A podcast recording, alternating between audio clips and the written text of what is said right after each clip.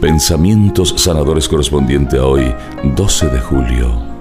Entrégale a Dios el control sobre quienes amas. Tengo la impresión que los padres y otras personas sobreprotectoras atan de un modo invisible y misterioso las manos del Señor, impidiéndole que bendiga a sus hijos tan abundantemente como Él desearía.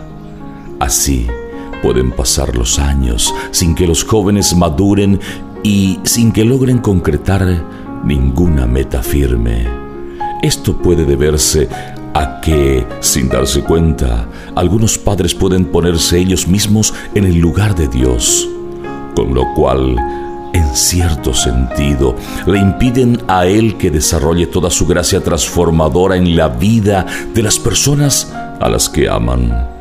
Debemos dejar que Dios sea el Señor de nuestras vidas y de la vida de los seres queridos, y nosotros, como siervos del Señor, orar y estar atentos a lo que Él nos pida.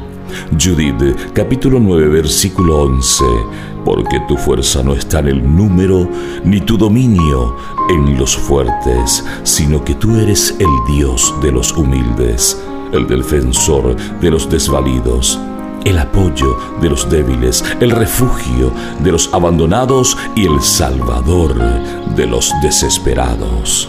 Porque tengo miedo si nada es imposible para ti, ¿por qué tengo miedo?